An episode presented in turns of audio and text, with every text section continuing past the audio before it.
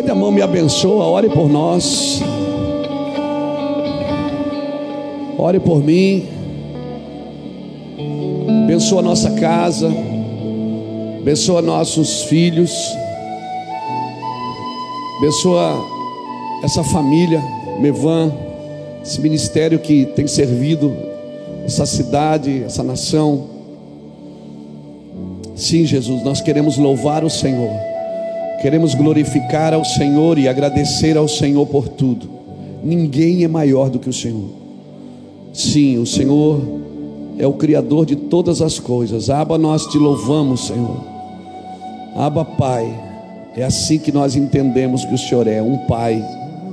Um Pai. Sim, Deus. Nós queremos te adorar nessa noite. Como tem sido nesses dias, Senhor. Que bom estar aqui, Senhor. Que bom estar aqui. Obrigado pela oportunidade de poder falar das Escrituras, falar em Teu nome, Jesus. Nos dê graça e sabedoria. Que não saia da nossa boca nenhuma palavra que não seja tua, Senhor. Não saia da nossa boca nenhuma palavra que envergonhe o Teu nome. Nós louvamos o Teu nome, Senhor, e o Senhor é tudo que nós temos. O Senhor é tudo que eu tenho. O Senhor é tudo que eu preciso. Não há outro bem além de ti, Senhor. O Senhor é meu amigo, o meu Senhor, o Senhor da minha família, o Senhor da minha casa. Eu acredito no Senhor. Sim, Deus, nós queremos viver para ver a eternidade. Queremos viver para ver nossos filhos, nossos netos, a quarta, quinta geração, Senhor, te adorando e te servindo porque assim agrada ao Senhor. Oramos por todas as pessoas que estão aqui, Senhor. Oramos pelas pessoas que estão nos acompanhando em casa, oramos por as pessoas que vão assistir esse vídeo depois. Oramos por todas as pessoas que diretamente ou indiretamente têm sido afetados pela palavra de vida que se chama Jesus, o dono da vida, aquele que deu a sua vida para que a gente vivesse. Obrigado, Jesus, por estar aqui. Amém, irmãos? Toma o seu lugar, fique à vontade, bom estarmos aqui. Estamos entrando no quarto dia, na quarta reunião, né, da primícia. Quem esteve orando hoje nos turnos aqui? Foi bom ou não foi, irmão? Se aconselha a vir aqui? Todos os dias, turno das 10 às 4 da tarde, são seis horas. E, irmão, tem sido maravilhoso. Tem um grupo de líderes dormindo aqui na igreja, no escritório, inclusive. Louvado seja Deus. Pastor Josélio chegou com a, turma do meu avanço Sudeste aí. Beleza, bênção de Deus, esses homens abençoados é, que têm feito coisas grandes na região Sudeste. Tem tocado muito o povo de Deus na região Centro-Oeste, na região Sudeste. Pastor Mauri está por aqui, eu vi ele lá. Levanta a mão aí, Mauri. Mauri está começando os altares lá no Mevan Norte, né? O pastor Mauri está lá no norte, começando mesas lá no norte. O pastor Júnior está lá no nordeste. E pastor Everaldo, pastor Jacos, que tem contribuído também, pastor Vavá, cadê o Vavá? Está por aqui, cadê o Vavá? Nosso ponto esquerda. Aleluia, Vavá. Fica de pé, Vavá. Irmão, Vavá já está de pé. É, é o pastor Vavá, ponteiro esquerdo, joga muito. Aleluia. Aleluia. Eu não estou podendo jogar agora, não, viu, Vavá? Como diz o pastor José, dominó para mim já é um esporte radical. Está um negócio tremendo. E eles vieram com essa turma também, lá do Mevan Centro-Oeste. Amém? Estou vendo nosso coronel do Exército Brasileiro. Fica de pé aí, coronel. Glória a Deus. Aleluia. E nós louvamos ao Senhor por essa turma tão abençoada. Irmão, assim, a gente tem esticado as mãos. Às vezes a gente chega no lugar, pessoal, vocês não vão abrir igreja aqui? Isso na igreja tem bastante. Nós queremos trabalhar o relacionamento. Amém? Porque o pastor não tem medo do diabo, ele tem medo de outro pastor. É verdade, é não é? Quem é pastor aqui? Pastora, pastor, pastora. Quem é crente normal? Levanta a mão. Você que é crente normal, Aleluia. Né? O pastor, o diabo pode vir até na igreja, ele não está nem aí, mas se vier outro pastor, ele fica, é outro pastor, é. É, vai congregar aqui com o senhor. É, meu pai. Então eu fico feliz que a gente está trabalhando nas mesas, né, no norte, no nordeste, no sudeste, no centro-oeste e aqui no sul também, a partir dessa casa. E nós louvamos ao Senhor, graças a Deus. Aquilo que a gente sonhou há 20 anos atrás, meu irmão faz 20 anos em 2021. Aquilo que a gente vem sonhando nos 20 anos, né? Tem acontecido assim, como o Senhor prometeu, degrau por degrau, respeitando as fases e aprendendo, como diz o pastor Juscelio, sofrendo algumas coisas, mas superando elas. Quem não vive uma vida de superação não vai conhecer a glória de Deus, irmãos. Amém? E eu estou aqui de novo. Essa primícia eu estou muito apontado para falar de amor. E esse ano Deus falou muito ao nosso coração, no começo desse ano, sobre isso. Fala de amor. Porque essa casa é uma casa que tem muita gente experiente na palavra, muita gente que são espadachim aqui na Bíblia, irmão. Os ninjas mesmo. Os caras dão nó em pingo d'água aqui na, na teologia. Né? A parte de ensino aqui está bem servida nessa casa. Hoje a gente tem mais de 9 mil alunos pela internet gente para todo lado, muita sabedoria nos homens, nas mulheres, muito serviço, não para o serviço aqui, não é? Mas eu, esse ano eu, o Senhor ministrou no meu coração como um pai da casa, vim falar de amor. Para a gente sentar na mesa, porque não adianta a gente fazer tudo se a gente perder a essência do amor, né? E nós estamos vivendo numa, numa época assim, onde tem muito pânico no mundo, muito medo no mundo. E a Bíblia diz que, 1 João 4,18, que onde há amor não há medo. O amor lança fora todo medo. E nós o amamos porque Ele nos amou primeiro. Então, eu sei que, né? Muitos de vocês estão com o celular, estão filmando, estão, tem o iPad, está filmando, está isso, está aquilo. Ok.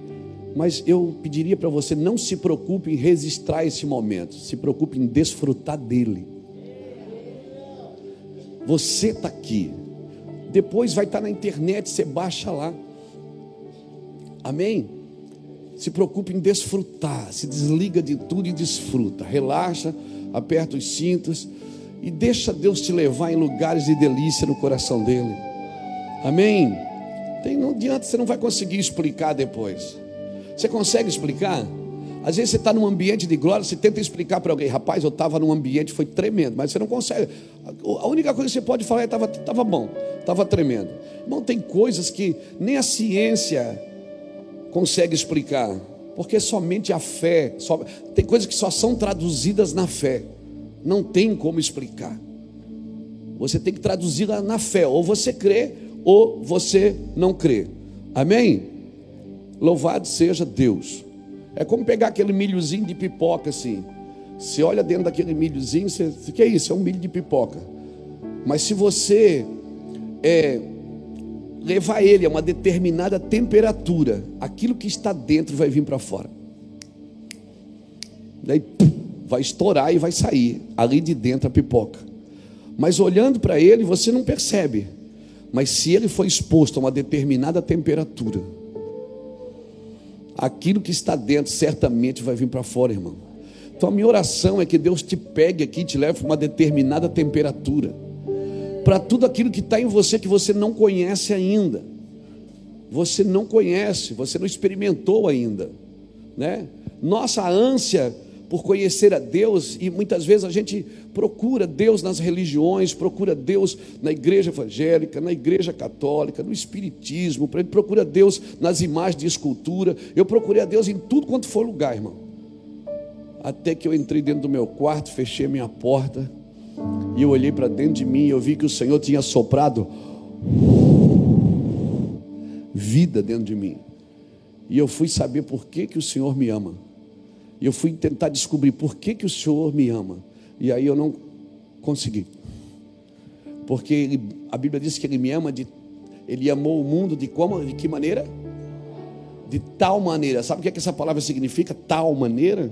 Que não tem, não tem explicação. Então não tente discernir, não tente explicar o amor de Deus. Desfruta dele. Desfruta dele, mergulha fundo, tira a máscara de mergulho mergulha. Assim até faltar ar. Vai para dentro. Deixa Deus te abençoar. Não, mas às vezes, irmãos, a gente quer Deus. Todo mundo aqui quer Deus. É ou não é? Quer ou não quer? Até mesmo que diz, ah, mas eu não estou muito. Não, mas está lá dentro o Espírito que é Deus. Por isso que a gente procura Deus em muitos lugares, porque a gente quer Deus. E às vezes alguns de nós nos tornamos religiosos, alguns de nós nos, nos tornamos denominacionais, alguns de nós vamos até a superfície, mas não mergulhamos fundo em lugares que a gente não conhece ainda no coração de Deus. Irmãos, fica tranquilo. Eu, quando cheguei na igreja, 25 anos atrás, é, eu já tinha sido criado na igreja, mas quando eu cheguei na igreja, que eu entrei na igreja para é, cultuar a Deus, né? Um monte de gente veio e disse para mim: faz isso, ó, faz aquilo, ó, faz aquele outro, ó, faz aquele outro. Eu fiquei apavorado, com medo, porque eu tive que fazer tanta coisa. Eu fiz todas as cartilhas que foi me dita para fazer e não acontecia nada. E o Senhor me deu uma palavra. Jesus nunca censurou ninguém com a sua santidade ou com a sua religião. Jesus censurava com o seu amor. As pessoas nunca se sentiram constrangidas por causa de santidade perto dele, se constrangiam por causa do amor dele. Era tanto amor que exalava dele, que as pessoas diziam assim: Eu quero isso, eu quero isso. Então a minha oração é que Deus te pegue aqui outra, te pega aqui de novo, como ontem, como vai pegar você amanhã, porque cada encontro você vai perder algo de você e vai ganhar algo dele. Então fala para a pessoa que está do seu lado, se você tem juízo, é melhor você ir embora agora. Porque Deus vai te pegar aqui hoje. E não vai ter mais desculpa. Diga, não vai ter mais desculpa. Então diga assim para se você tem um pingo de juízo, vai-te embora agora, sai daí vai-te embora. Você que está lá na cantina também, ó, está mais perto do estacionamento, quem está na cantina. Pessoal da cantina não pôde entrar aqui, tá? Já cumprimos o nosso nosso espaço, já preenchemos, mas tem muita gente ali na cantina também, assistindo pelo telão. Então, nós queremos Deus, eu quero Deus. Abra sua Bíblia comigo, querida. Abra sua Bíblia, vamos começar por onde? Vamos começar Isaías 66. Eita, vamos começar com o profeta Isaías.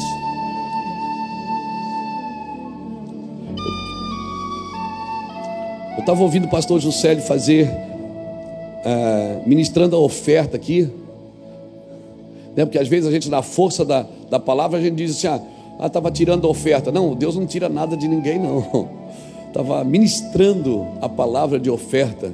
Irmãos, e eu fiquei pensando ali com, com meus botões. O dinheiro é a coisa mais barata que eu tenho para dar para Deus. E por isso que eu posso dar o dinheiro sem entregar meu coração. Mas quando você entrega isso que o pastor Juscelio falou aqui, o que é que subiu? A oração e subiu, subiu a devoção e a devoção gera o entendimento do que aquele homem era um homem desprendido. E por isso Deus, ele foi atraído por Deus. Deus o atraiu. Porque ele não atraiu só a Deus, ele, Deus atraiu ele. Porque não foi Deus que desceu, foi o que ele fez que subiu. Então, assim, quando nós entendemos isso, a nossa vida de devoção, ela gera desprendimento a nossa vida de desprendimento vai gerar devoção também. Amém, irmãos? Por isso eu posso dar alguma coisa sem dar o meu coração, mas se eu der o meu coração, certamente não fica mais nada comigo. Amém? Louvado seja o nome do Senhor. Isaías 66, que Deus nos dê graça para caminhar nessa palavra. Vamos lá. Assim diz o Senhor o céu é o meu trono e a terra é o estrado dos meus pés. Onde está a casa que me edificareis? Onde será o lugar do meu descanso? Não fez a minha mão todas estas coisas, e assim vieram a existir, diz o Senhor.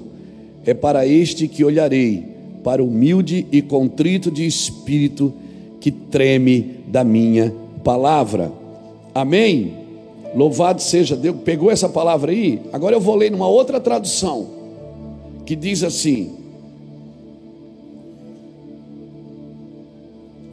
Mensagem do Eterno: O céu é o meu trono e a terra o descanso dos meus pés. Que tipo de casas vocês poderiam construir para mim? Que descanso vocês poderiam me reservar?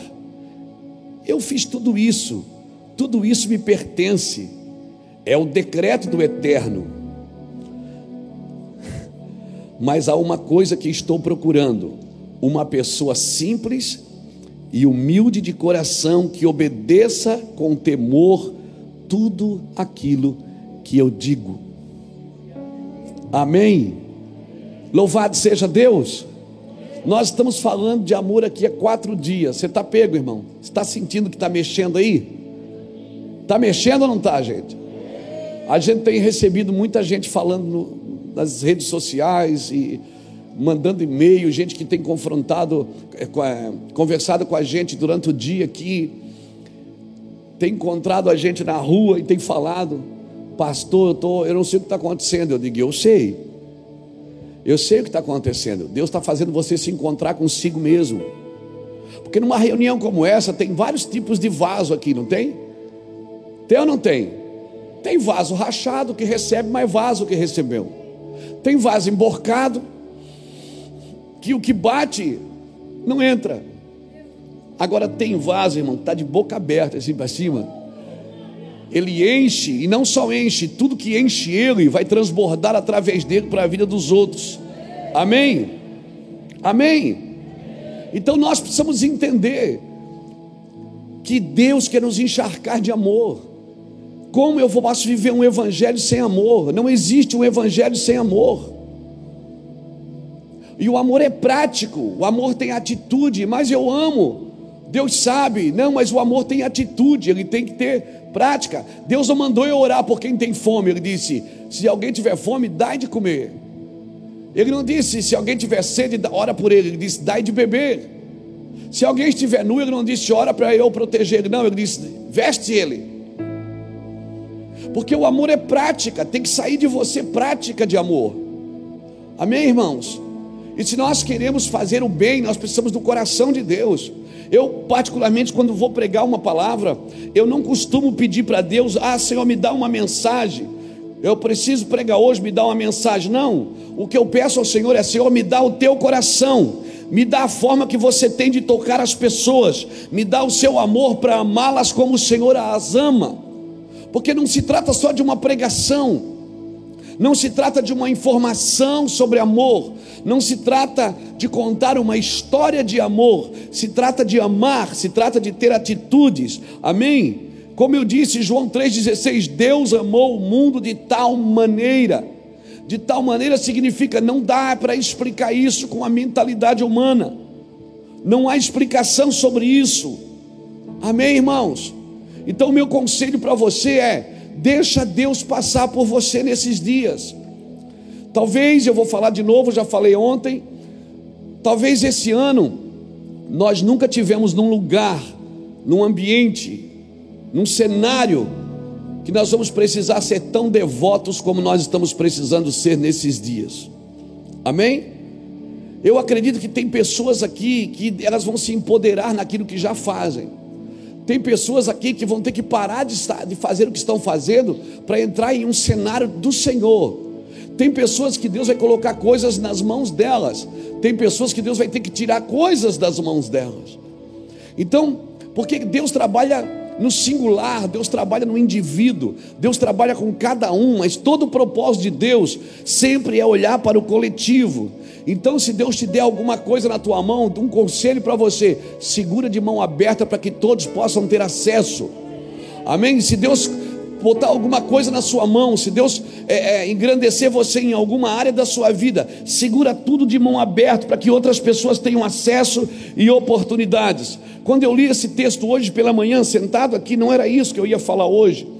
Estava vindo outras coisas no meu coração, mas eu fiquei sentado ali pensando em Isaías 66, quando o Senhor diz: O céu é meu trono, a terra é o estrado dos meus pés. Mas para quem olharei? Onde está o lugar que você está construindo para mim? Cabe na sua cabeça o Deus que criou todas as coisas que habitar em você? Não se trata de vir num culto e invocar a Deus, irmão. Se trata de hospedar a Deus. Hospedar, é, hospedar. Lembra no segundo dia da premissa que nós ministramos? Deus não quer só ser seu advogado fiel, Ele não quer ser só o seu médico que cura, Ele não quer ser só o seu salvador. Ele disse: Eu quero casar com você, eu quero ser noivo, eu quero ter uma aliança eterna. É como um virgem se casasse com uma prostituta. É como um moço virgem dissesse: Eu quero casar com essa prostituta, chamada igreja, que a qualquer momento pode me trair de novo mas eu estou disposto, eu vou amá-la, eu vou protegê-la, eu quero honrá-la, eu quero respeitá-la. Foi isso que o Senhor falou para Oséias fazer, e é isso que o Senhor tem nos ensinado, porque para viver em amor, você vai ter que andar e amar coisas e pessoas que você jamais, na sua concepção humana, na sua reputação humana, que precisa ser tão guardada por mim e por você, não caberia na sua cabeça. Amém? Então Deus não está procurando um lugar de avivamento. Deus não está procurando um lugar de avivamento. Alguém me disse esse dia na internet: Itajaí, terra do avivamento. Não, não. Eu não sou louco de monopolizar aquilo que o Senhor quer fazer em todas as pessoas. Agora, claro, a gente entendeu algumas coisas. E porque nós entendemos algumas coisas, nós podemos sim não permitir, Juscelio, que o fogo se apague. A gente pode manter essa manutenção desse fogo aceso. Se nós entendemos alguma coisa, eu não tenho que vir aqui com fogo estranho e tacar fogo. Não, eu tenho que manter esse fogo. Porque quem acende esse fogo é o Senhor. Então, invocar é fácil, irmãos. Vamos invocar o Senhor. O difícil é hospedar. E o Senhor não está procurando um lugar de avivamento que vai e vem. Olha as histórias de avivamento. Alguns duram três anos, alguns duram cinco anos, alguns duram vinte anos, alguns duram muitos anos, mas vai se perdendo fogo no caminho. Por quê? Porque não é mais feita manutenção. E essa manutenção ela tem como fundamento o amor, irmãos. Porque mais do que. Desculpe o que eu vou falar para mim é muito mais importante amar como Jesus ama do que saber se Jesus vai voltar antes ou depois da tribulação. Para mim é muito mais importante amar com o coração de Deus, me rasgar, rasgue o vosso coração e não as vossas vestes. Para mim é muito mais importante uma geração viver com entendimento de quem Deus é, do que saber se Jesus vai voltar antes ou depois da tribulação, se a gente vai subir ou vai ficar, porque o amor vai encaixando você nas diretivas de Deus. Amém? Ele está assim procurando um lugar de habitação, um lugar para ele habitar. Então eu não posso ser bom de invocar, eu tenho que ser bom de hospedar. Amém? Eu tenho que ser bom de hospedar a presença de Deus. Mas, pastor, eu não sinto.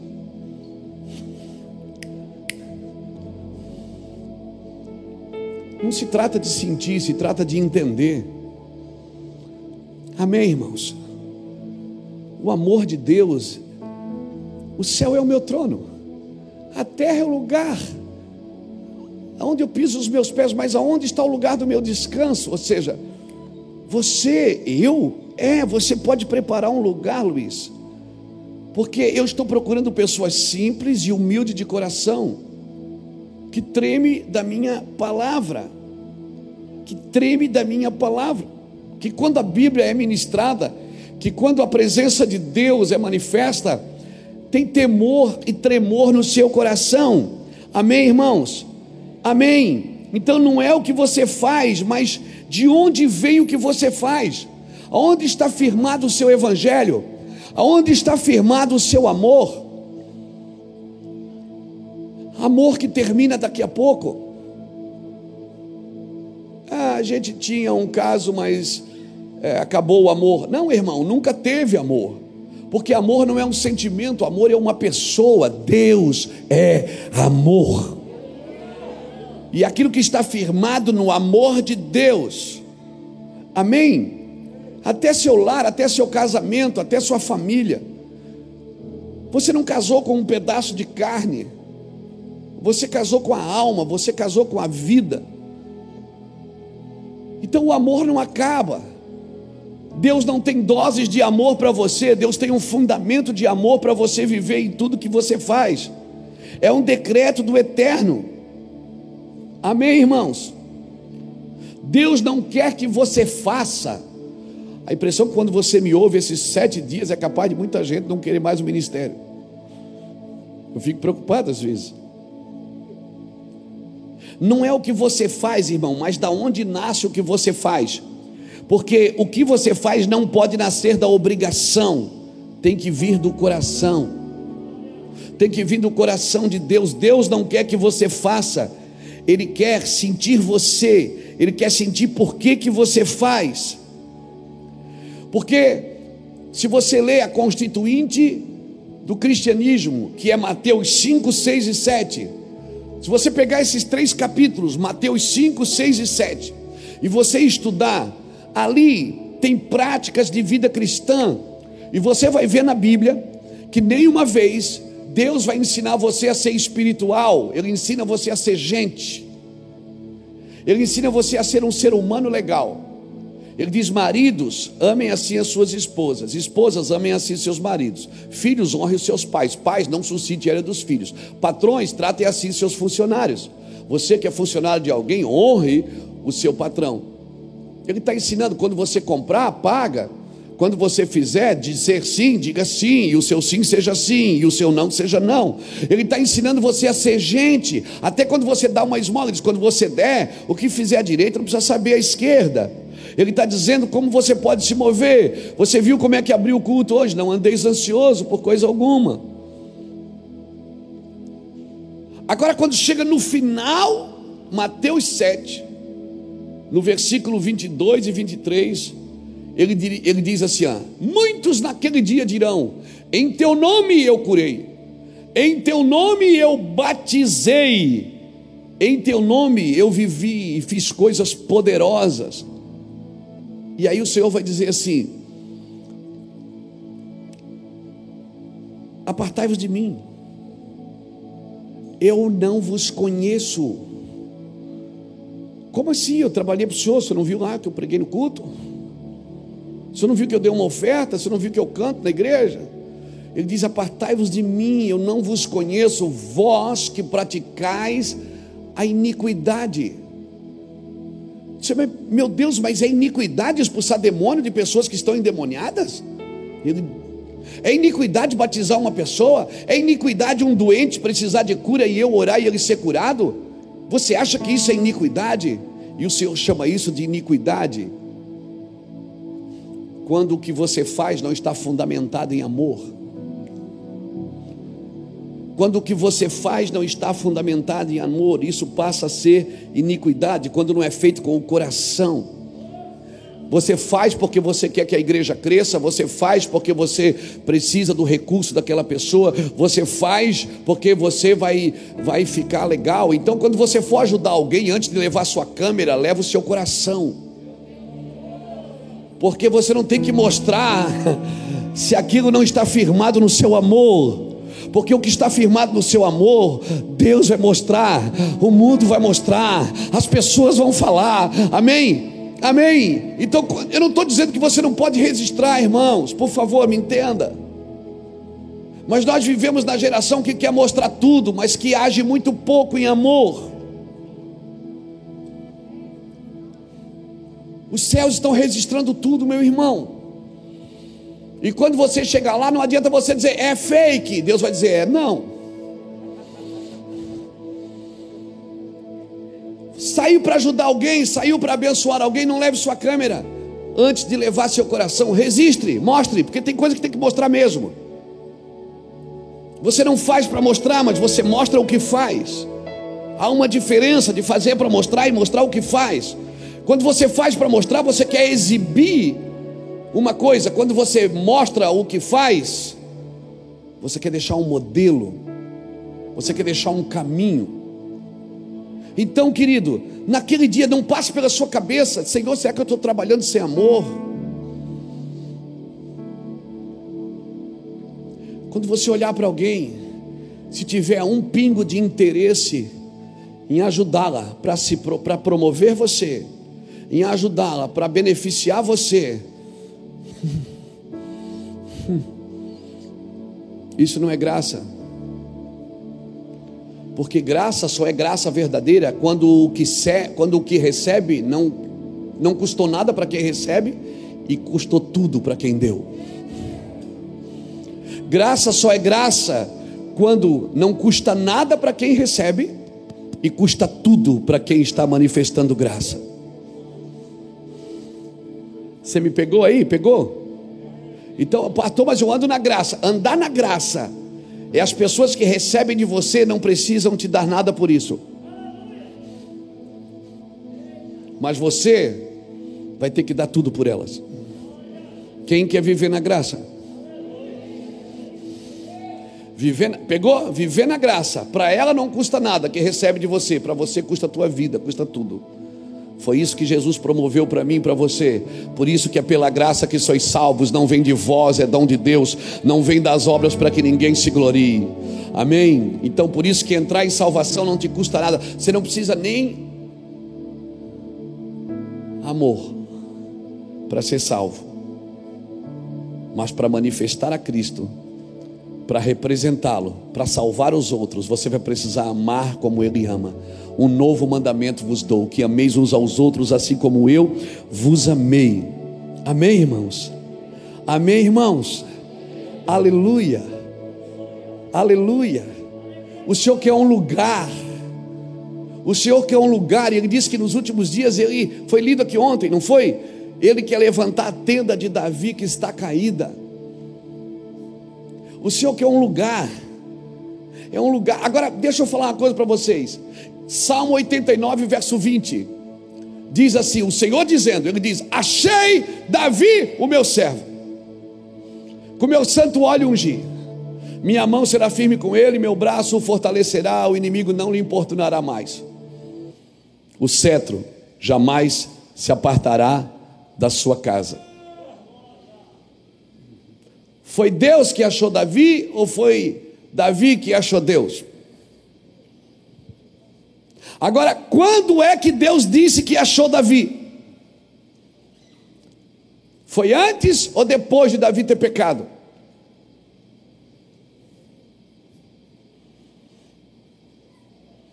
Foi depois. Deus disse: Achei Davi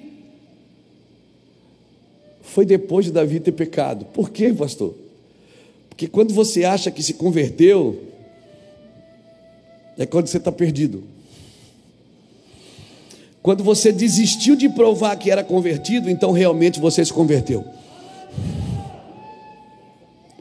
Quando você desistiu de provar para o mundo que você era convertido, foi realmente o lugar, o dia que você se converteu.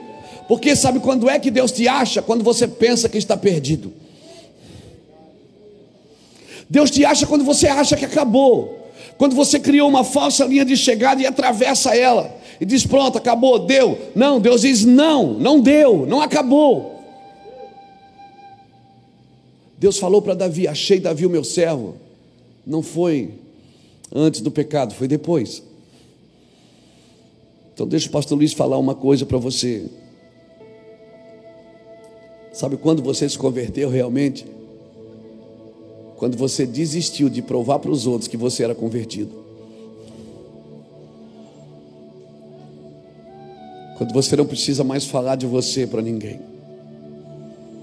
Quando o amor de Deus enche o seu coração e as pessoas podem ver isso na sua vida.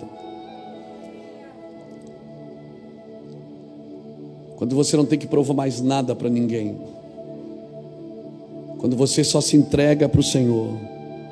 Por isso, eu nunca devo falar de algo errado da sua vida, se eu não estou encharcado de amor para ajudar você e para amar você. Eu só deveria falar de alguém se eu estou encharcado de amor por ela, para poder tirá-la desse lugar. Porque é assim que Jesus fazia.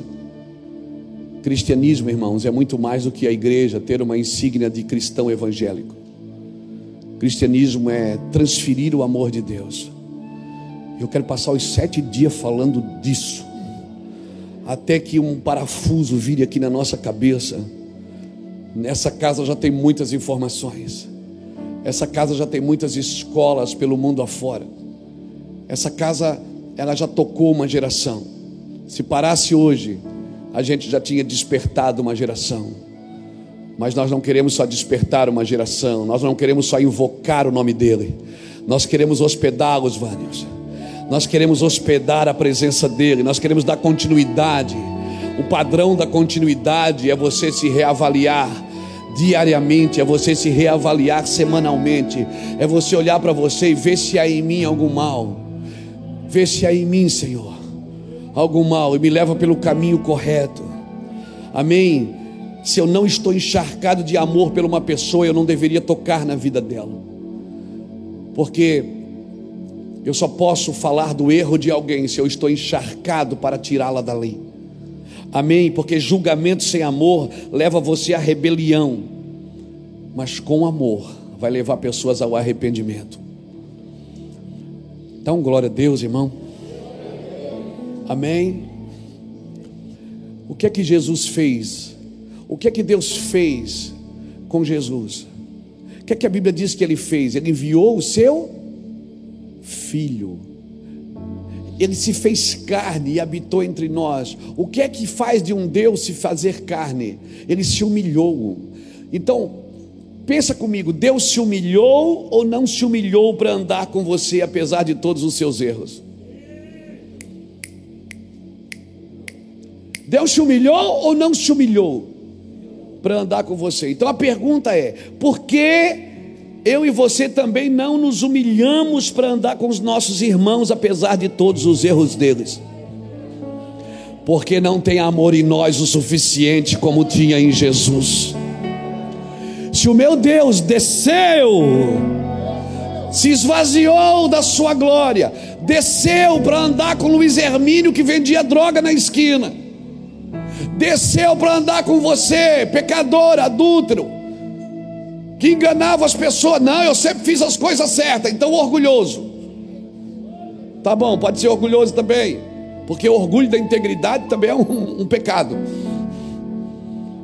Ele desceu, se ele desceu, Jacques, se humilhou para andar comigo. Por que, que eu tenho tanta resistência para me humilhar, para andar com irmãos que também erram?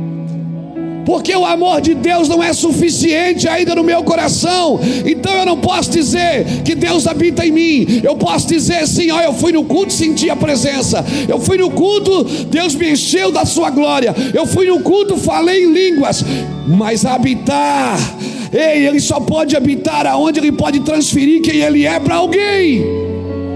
Ele só pode habitar em você se ele puder transferir para os outros o que ele é através de você. Então eu corro risco, Luiz Hermínio, de ficar 20 anos na igreja, todo domingo sentindo a presença, soltando lágrimas, chorando, dando ofertas. E ele olhando para mim na segunda-feira, dizendo: Onde está o lugar que você me preparou? O lugar do meu descanso. Humilde, contrito de abatido. O abatido de espírito é para esse que eu olho. É para esse que eu olho. Irmão, sabe o que eu penso quando eu penso em Jesus? Que eu não sirvo para nada. A primeira coisa que vem na minha cabeça, um dia eu ainda quero escrever um livro, a impressionante humildade de Jesus. Você não fica pensando, não?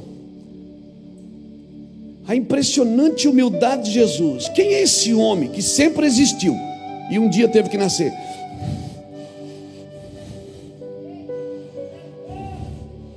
Quem é esse homem que existiu sempre? Ele é eterno, mas um dia se submeteu ao nascimento. Quem é esse homem que tem a vida eterna e um dia morreu? Passou pela morte, quem é este homem que é a água da vida e teve sede?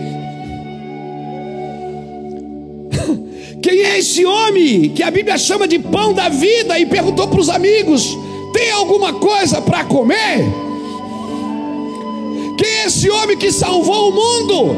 Chamou três amigos e disse: Ore por mim, eu estou angustiado. Meu Deus, Ele é o meu padrão de humildade, de amor, de alguém que tem a capacidade de descer. É esse lugar que Deus quer nos levar um lugar de humildade tremenda, de simplicidade tremenda, de amor tremendo. Quem é esse cara?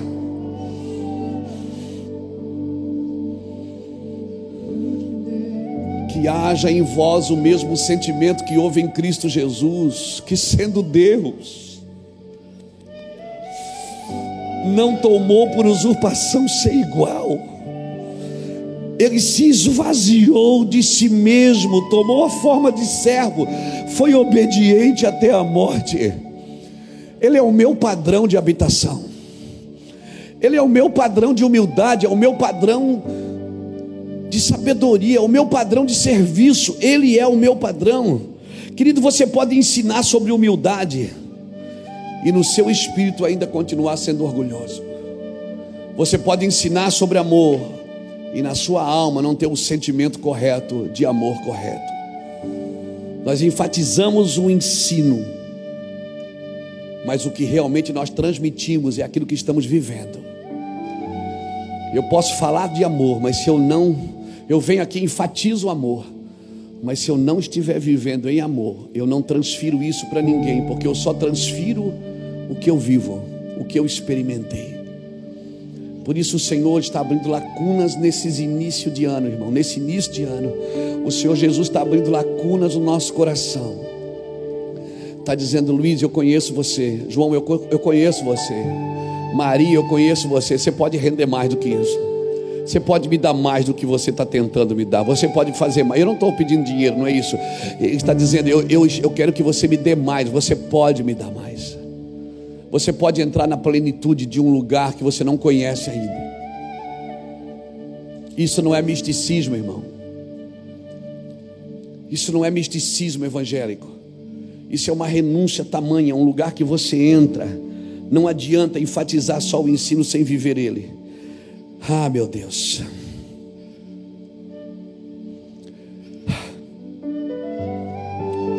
Sabe qual é o meu maior problema de andar com Deus?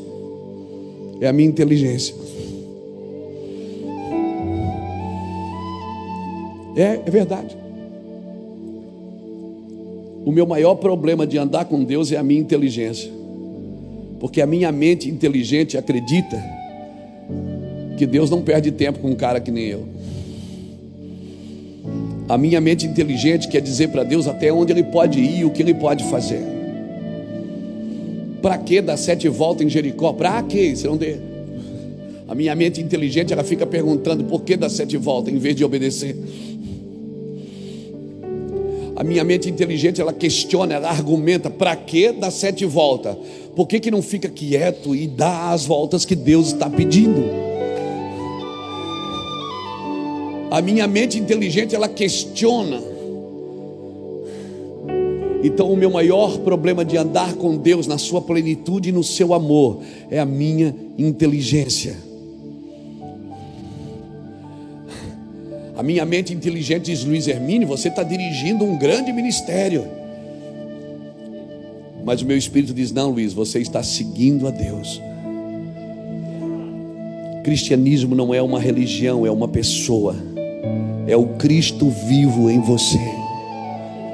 Levanta a sua mão e eu quero declarar sobre a sua vida esse entendimento.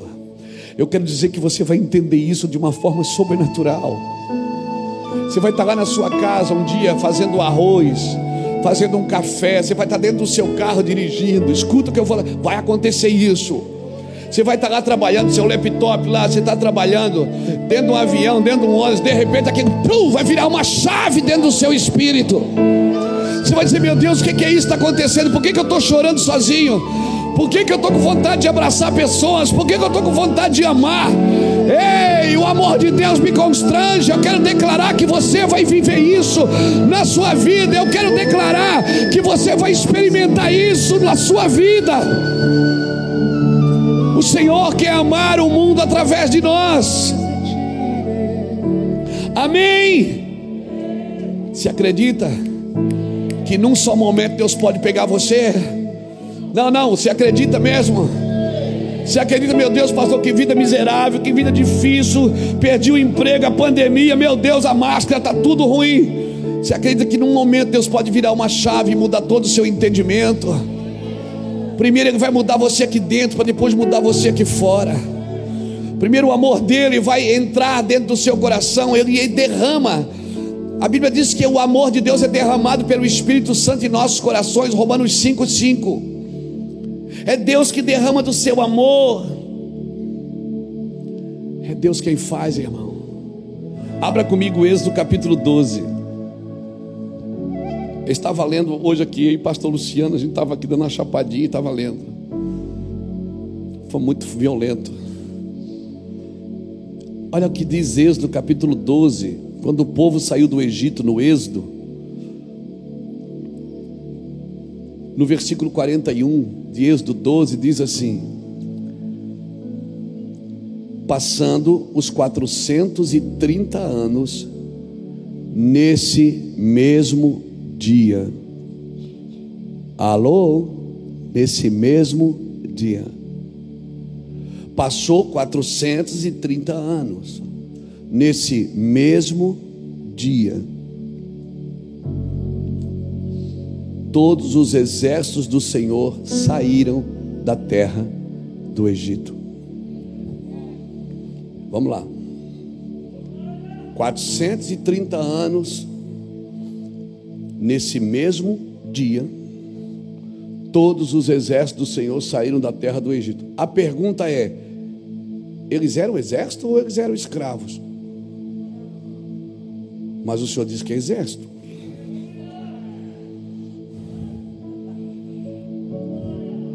430 anos eles eram escravos. Mas naquele dia que o Senhor chegou para tirá-los dali, o Senhor não chama de escravo, o Senhor chama o meu exército, porque é escravo na sua cabeça, na minha não. Deus diz assim: eu olho para você, eu não vejo em você o que você está vendo. Você olha para você e você diz: Eu sou escravo. E o Senhor diz: é Você é exército. Quando Deus chega, irmãos, Ele chega para mudar sua mentalidade, Ele chega para transformar o seu coração.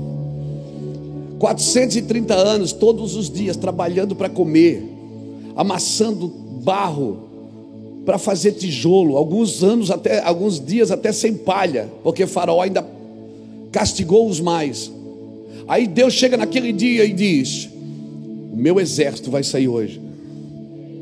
Meu irmão, naquele mesmo dia, quando o dia chega, no de repente de Deus, como eu disse aqui, vai ser assim, ó. Em um só dia, escravos viraram exércitos. Você acredita que Deus pode mudar essa nação?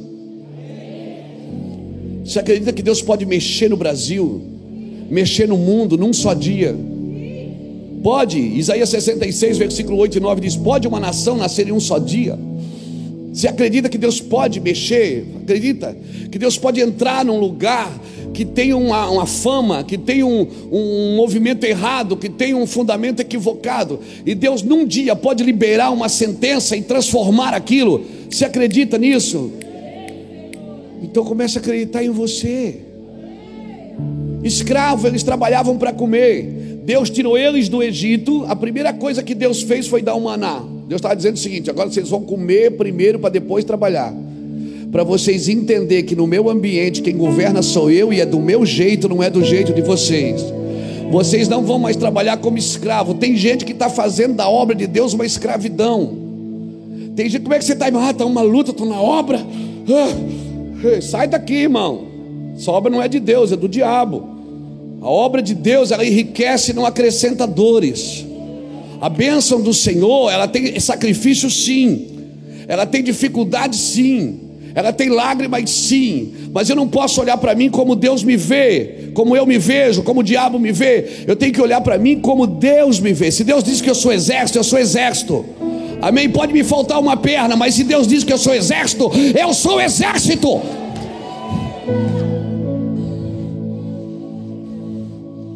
Pode me faltar recurso, pode me faltar tudo, mas se Deus diz que eu sou exército, eu sou exército. Amém, irmãos? Amém? Então, nós estamos falando disso hoje. Um médico, ele só é médico quando ele se forma, ok? Quando ele pega o diploma na mão, Alguns ainda fazem pós-graduação, doutorado e vai embora, vai estudando o resto da vida. Porque a medicina ela não para de, de avanços. Um médico só é médico quando se forma, mas Deus chama você antes de você ser.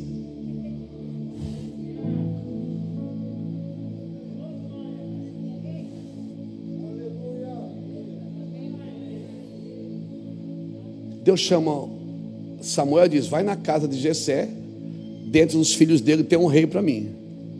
Aí aparece aquele menino, cabeludinho, sardentinho, com uma fundinha pendurada, um estilingue pendurado no pescoço, de conga.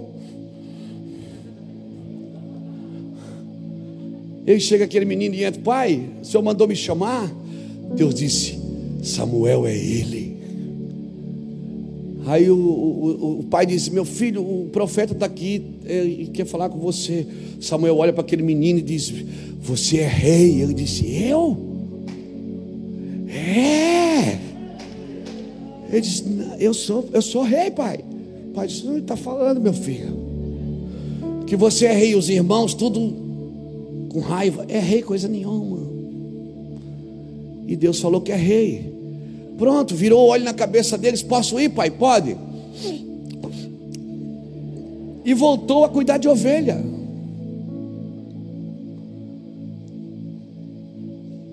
O que é que mudou na vida dele aquele dia?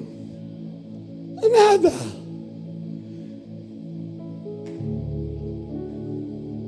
Ele não chegou e encontrava o irmão e disse assim: Ah, me respeite que agora eu sou rei.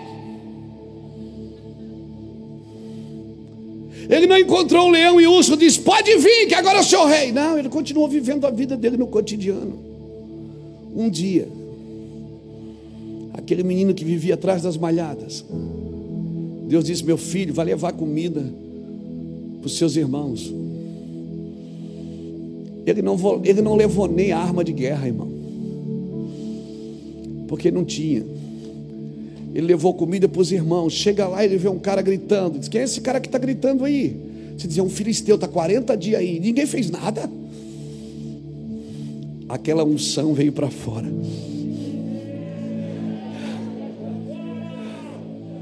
Aquela unção que estava lá atrás das balhadas, cuidando de ovelhinha, olhou para aquele gigante gritando: Quem é esse demoniado que está gritando aí? Você é um filisteu, três metros de altura. Não mexe com ele. Ele tem mais quatro irmãos. Ele disse: é, tem quatro irmãos. Pegar cinco pedras então. Uma para cada um. E diz: Deixa comigo. Ele vem contra mim com espada e lança, mas eu vou contra ele.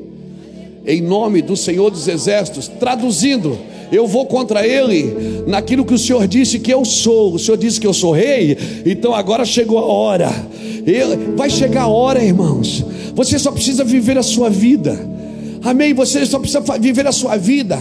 O céu não está contabilizando os teus gritos, os teus pulos, os teus glória. O céu está contabilizando o teu coração, o quanto você ama, o quanto você se revela em amor para as outras pessoas, o quanto você estende a mão para outras pessoas. O céu está contabilizando isso. Vai chegar um dia que você vai estar diante de um gigante, diante de alguma coisa. Deus diz: agora chegou a hora de vir para fora essa unção.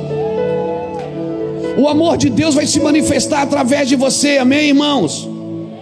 Ah, pastor, mas eu não sei se. Irmão, a sua resposta não afeta o plano de Deus. Amém.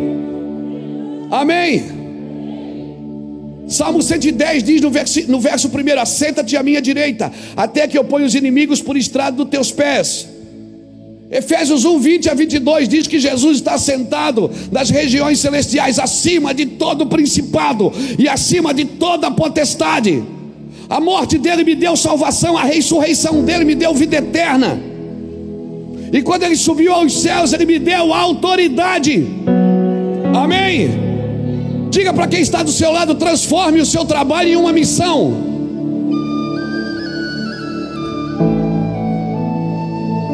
Transforme o seu trabalho numa missão.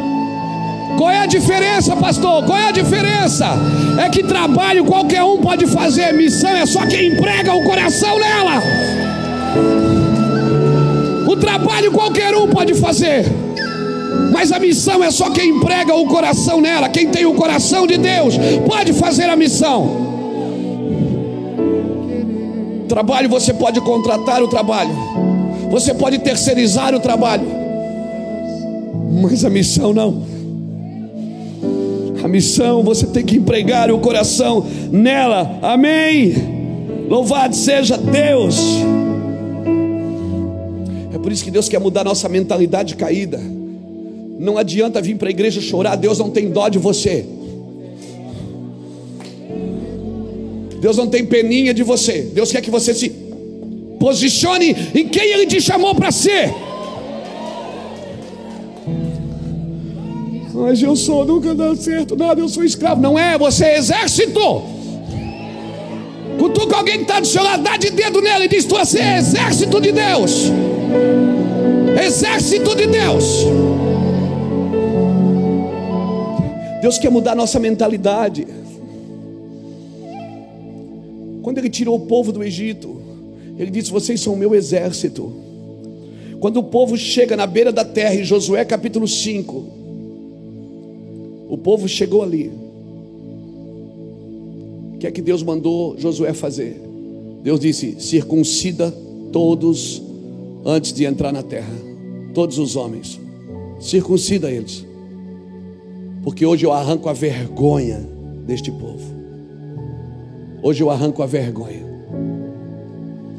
O maior desafio daquele povo não eram os saduceus, não eram os heteus, não eram os filisteus era a mentalidade caída. Deus disse: Hoje eu vou arrancar vergonha, porque embora a Bíblia chamava eles de filhos de Israel, eles precisavam ter uma mentalidade de filhos de Deus, e por isso eles precisavam ser circuncidados, eles precisavam sair daquela, daquele medo, daquela vergonha. Cara, essa pandemia não pode parar quem você é. Ela não pode roubar de você a sua identidade, a sua verdadeira identidade do Senhor. Não pode. Você não pode se render a ela. Querido, a falta de fé de Zacarias não impediu de João Batista nascer. Deus falou com ele: Vou te dar um filho. Vai ser assim, assim e assim ele olha para a velhice dele e diz assim: Isso não vai dar, é impossível. O Senhor disse: Você não está entendendo, ele vai nascer.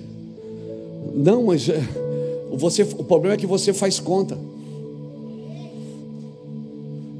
A falta de fé, a incredulidade de Zacarias, ela não impede João Batista de nascer.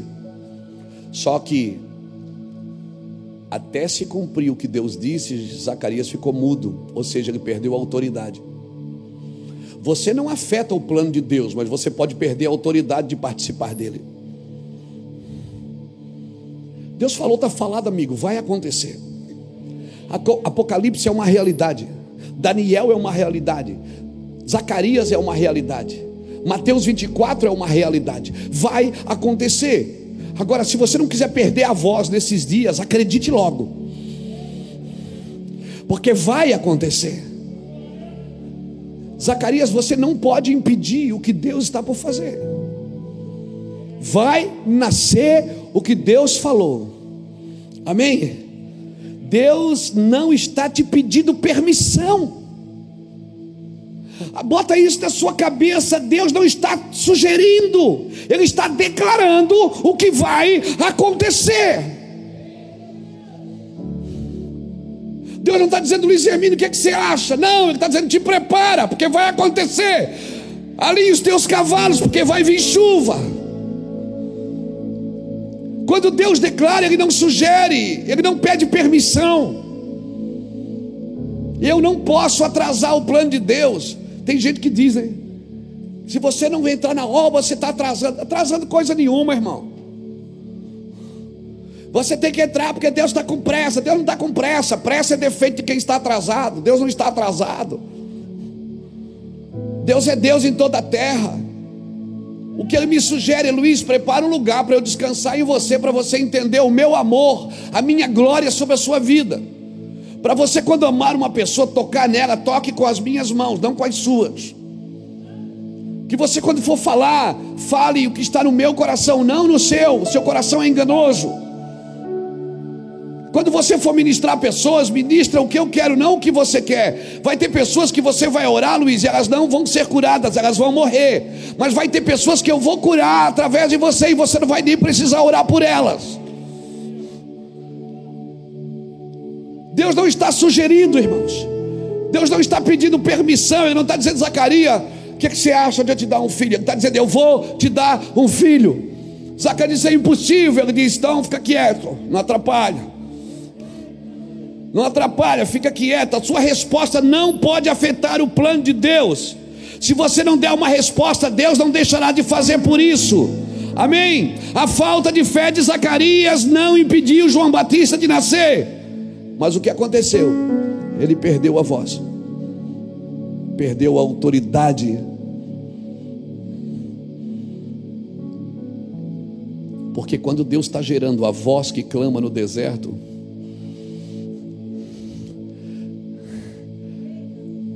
quem não tiver com o ventre pronto para preparar essa voz, vai perder a voz.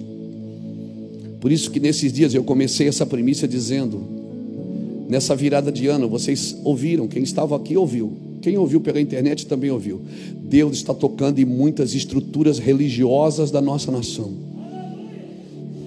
Ele não tocou na mulher viúva, ele não tocou no filho que estava morto, ele tocou no esquife, em Lucas capítulo 7. Ele tocou na estrutura que fazia a velha geração chorar e a nova morrer. Ele tocou naquela estrutura, no esquife.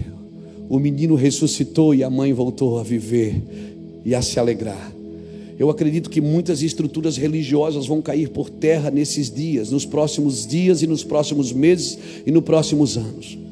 Perdoa pessoas que estão perdendo a voz pela sua incredulidade, pela sua falta de amor não quero saber quantos dons você tem, quanta capacidade você tem de fazer, de ensinar, de escrever. Não quero saber quantos livros você escreveu, quantas coisas você disse. Eu quero saber o quanto de amor de Deus está no seu coração e quanto Deus pode ser Deus através do seu coração para a vida das pessoas.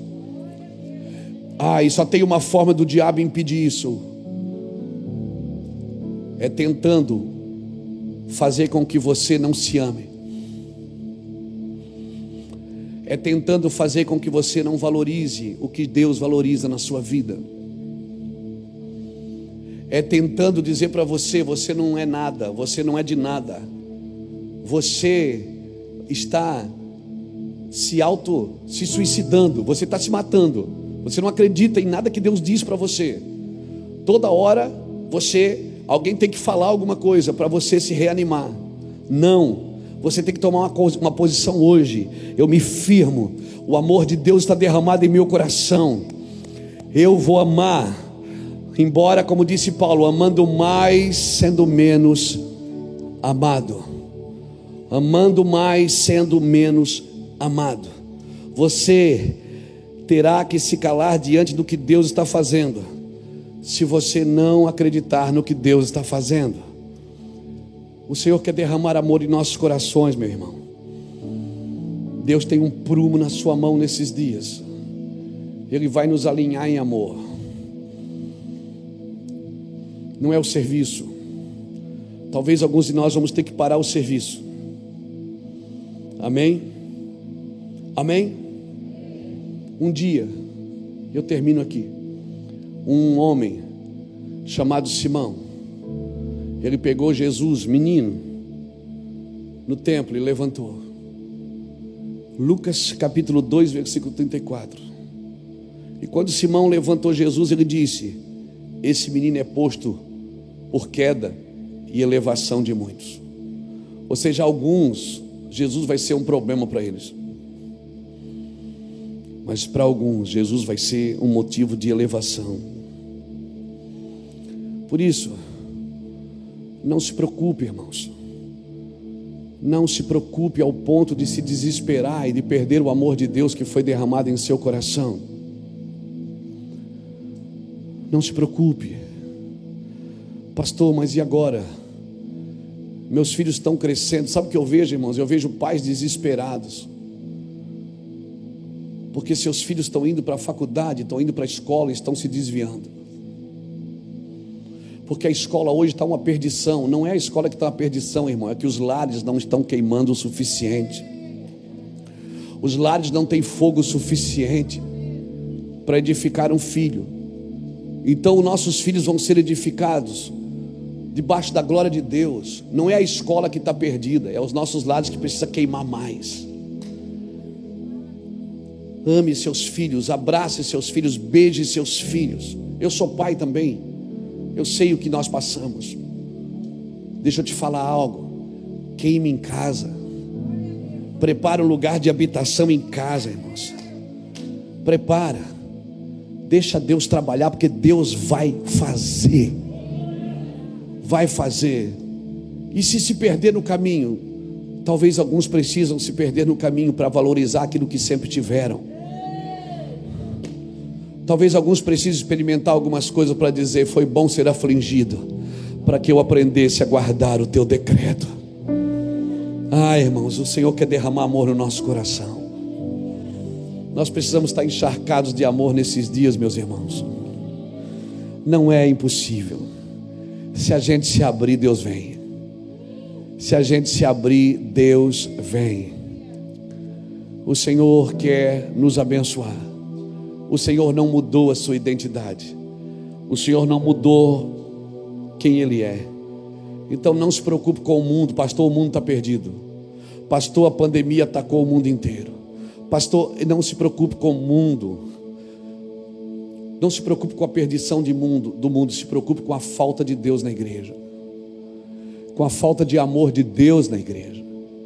Com a falta de amor de Deus entre os irmãos com a falta da generosidade entre os irmãos, com a falta do coração entregue entre os irmãos.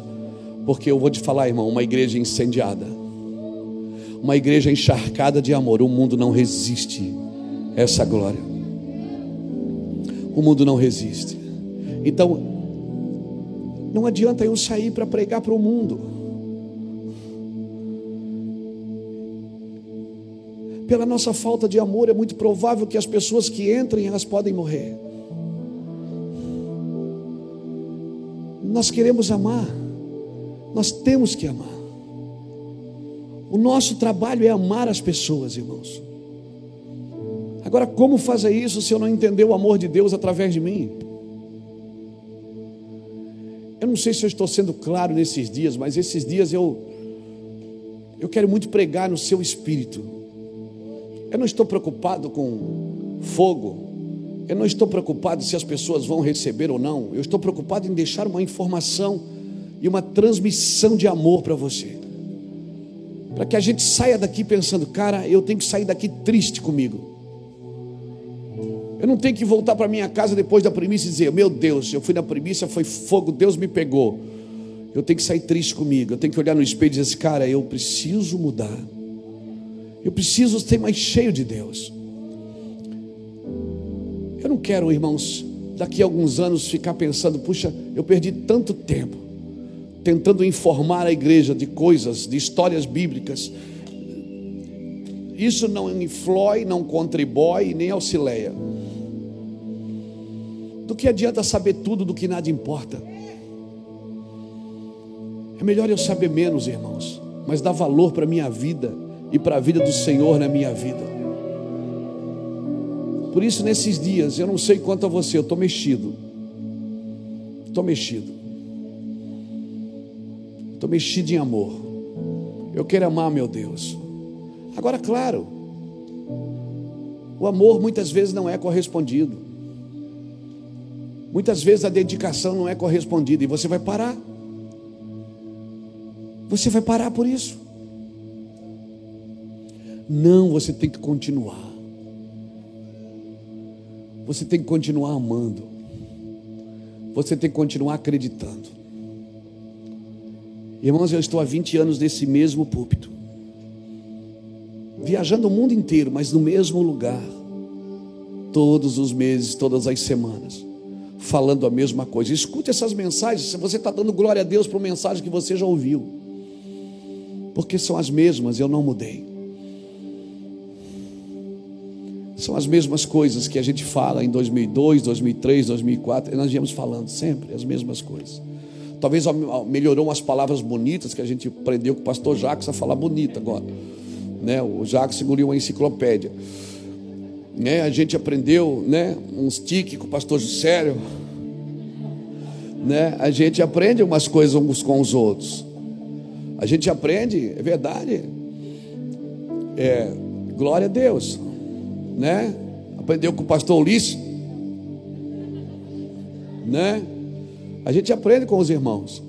Pode ter mudado algumas performances, mas o nosso coração está aqui ainda, no mesmo lugar. Você não vai conseguir convencer a todos, porque é o Espírito que faz isso. Mas no que depender de nós, irmãos, nós precisamos mergulhar em lugares profundos. Não deixe Cristo faltar na sua vida. Eu quero fazer algo diferente aqui hoje. Todo dia tem uma coisa diferente, né? Mas tem algumas pessoas aqui que você está oco, você está vazio, você fica pensando, só o que eu faço é chorar, eu não tenho nenhum tipo de sentimento. Eu não sei se vou para a direita ou para a esquerda. Eu não sei o que eu faço. Por você que eu quero orar hoje, antes da gente ceiar. Você que ouve, ouve, ouve, mas parece que a, a espada não entra. Eu quero orar por você. Não precisa todos ficarem de pé, mas se você está assim dessa maneira que eu te falei, fica de pé. Eu quero orar por você. Nós estamos evitando chamar as pessoas aqui na frente para evitar agromeiros. Mas você está assim, pastor. Eu tô, eu tô, eu tô vaziosão, cara. Tô vaziosão. Não estou bem não. Deixa o amor entrar dentro do seu coração, irmãos. Está vendo essas pessoas que estão de pé perto de vocês? Está vendo? Você está vendo? Você está vendo essas pessoas que estão de pé aí perto de vocês? Estão vendo, irmãos? Agora você vai ficar de pé e vai rodeá-las e vai orar por elas. Tem gente que não precisa de um versículo bíblico, precisa de uma oração, de um toque. Porque corpo de Cristo é isso, isso é igreja.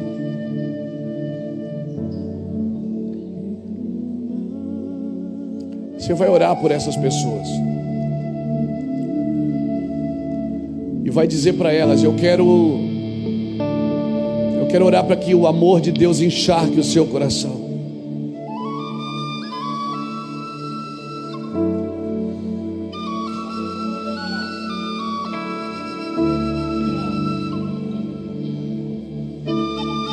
Deixa o sangue correr no corpo de Cristo.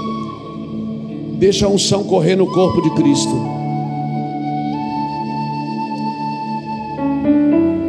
Oh, aleluia.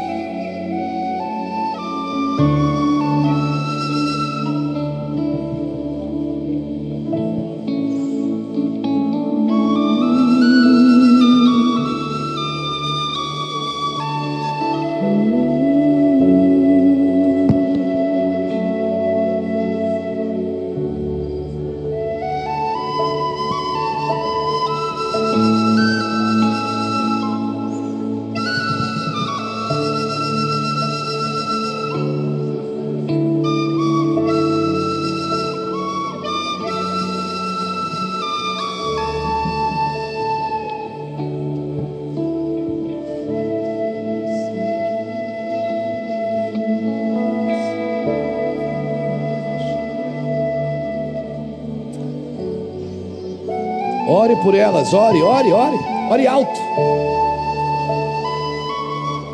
Abençoe a vida delas. Isso,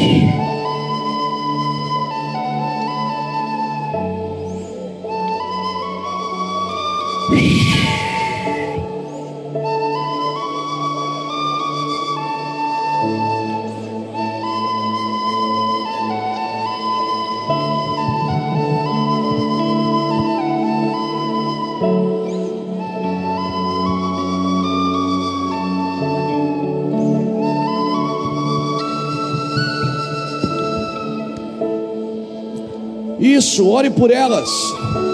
Ministre vida na vida delas. Você é corpo de Cristo. Você pode orar. Deus quer derramar através de você.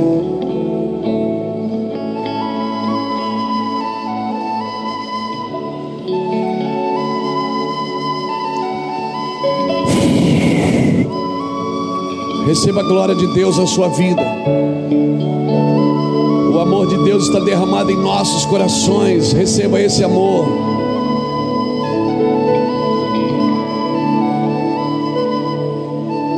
Receba esse amor. Toque-as com fogo, Jesus. Toque-as com virtude. Toque-as com poder, Jesus.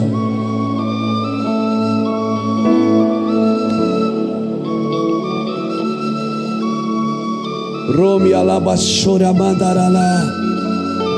Oh, aleluia, Jesus. Oh, aleluia, Jesus. Toque-os com fogo, Jesus. Toque-os com fogo. Toque-os com fogo.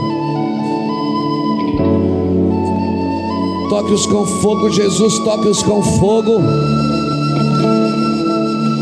Toque-os com fogo, Jesus. Toque-os com fogo. Aumente o amor nos nossos lares, Senhor. Aumenta o fogo em nossos corações. Aumenta a virtude nas nossas palavras, na nossa vida, Senhor. Derrama o teu fogo sobre nós, Senhor. Derrama a tua vida sobre nós, Senhor.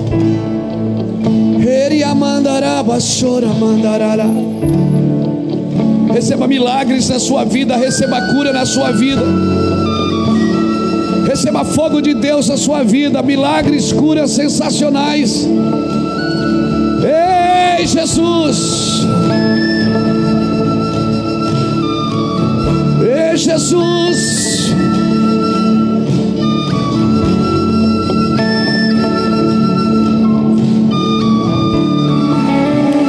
Se abra para o amor de Deus. Abra para o amor de Deus. Nós vamos servir a ceia para você. Sente-se aí um pouquinho, só mais uns 5 a 10 minutinhos, nós já vamos terminar. Nós vamos servir a ceia. Pegue o pão, pegue o cálice, que já tem o pão e o vinho ali. Espere que todos peguem para a gente poder ceiar juntos. Glória a Jesus. Aleluia. Glória a Jesus. Nós glorificamos e exaltamos o nome do Senhor.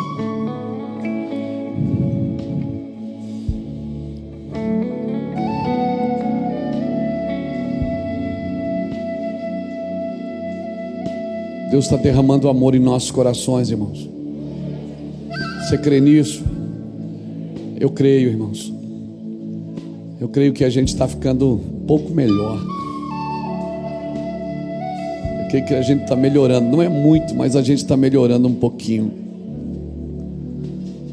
Louvado seja Deus. Amós, no capítulo 7, ele fala que ele vê um prumo na mão do Senhor um prumo para organizar. E o prumo sempre está na mão do Senhor. É o Senhor que nos ensina a viver da, da, da maneira dele, não da nossa maneira. Eu sinto que nós estamos meio anestesiados hoje, não estamos? O Lucas veio me procurar. Lucas dos jovens, vai ter mesmo, Lucas? Que horas?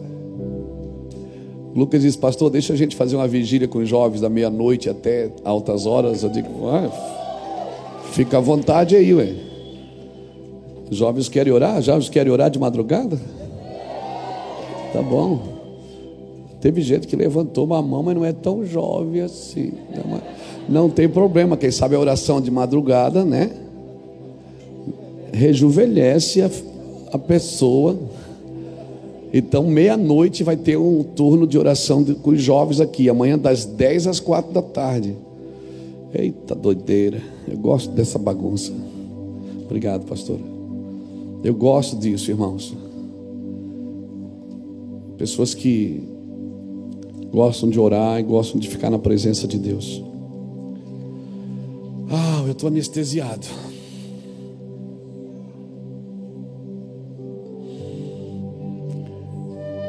anestesia ela sempre antecede a cirurgia.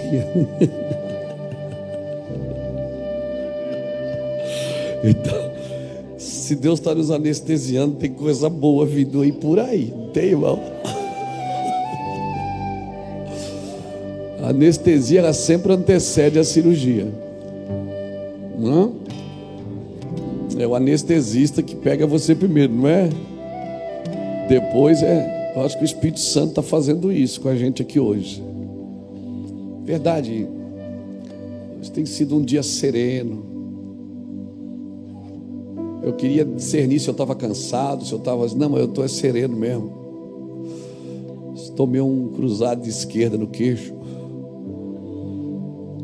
Estou meio sereno. E eu acredito que Deus está fazendo isso com a gente. Amém? É um silêncio renovador é um, é um lugar onde o Senhor pode tocar a gente. Graças a Deus. Pegue a ceia, espere que todos peguem. Você que está em casa, pastor, eu quero ceiar com você, mas como é que faz? Pega um pedacinho de pão aí na sua casa, se tem um vinho, se tem um suco de uva, faz isso. Não tem, pastor. Mano, nós já fizemos ceia na África com banana e água de coco. Não tinha pão e não tinha vinho. E a gente queria ensinar para aquela tribo como que é ceiar. Mas tinha banana e tinha água de coco. Pastor Osney pegou a banana, pegou a água de coco e disse para a banana: Esse é o corpo de Cristo. E disse para a água de coco: Esse é o sangue do cordeiro. Eu sei que se a teologia arrebenta com ele, se fizer uma coisa dessa, mas vai explicar isso para uma aldeia que não tinha nada. Mas eles queriam saber como que faz aliança. A aliança é feita assim, ó, sangue do cordeiro e o corpo de Cristo, o pão e o vinho.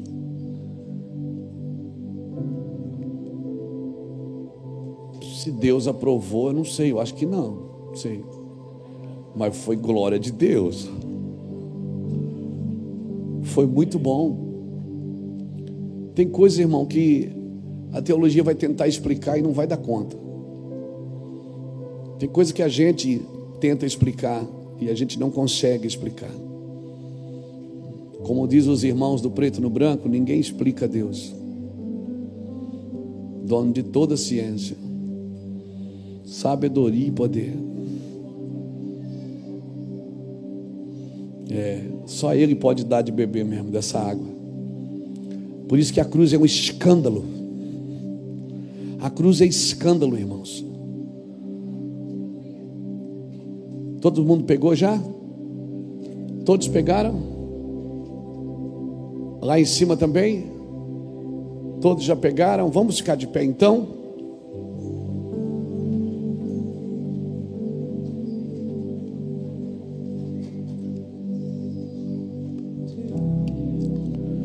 Pegue assim o seu pão, é feito sem fermento, de propósito.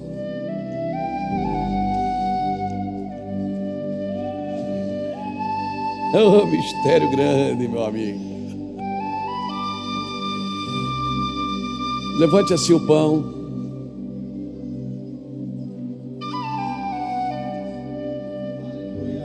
Oh, Espírito Santo, que bom participar da tua mesa mais um dia. Nós queremos glorificar e exaltar o nome de Jesus.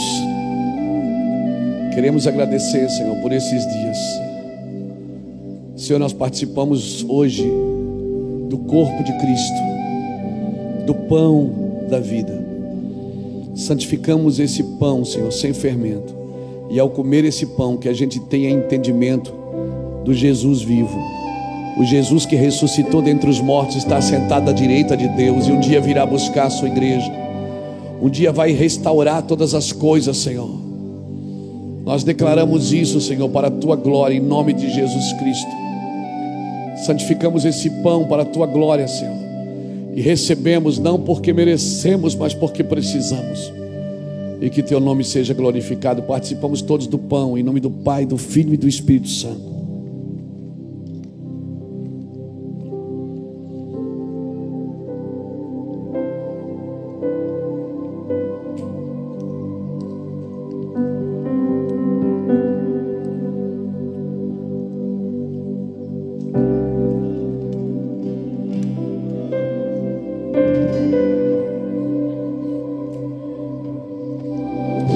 Levante assim o seu cálice, querido.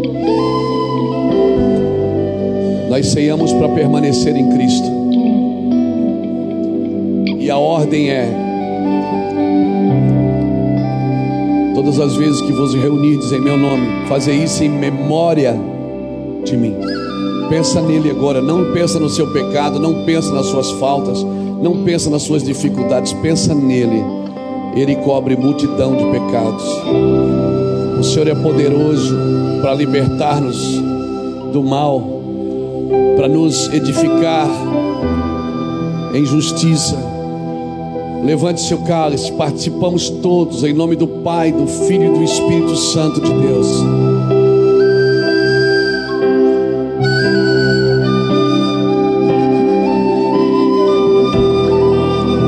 Coloque o copinho Suas mãos e deixa vazar de você toda graça, toda graça, toda graça.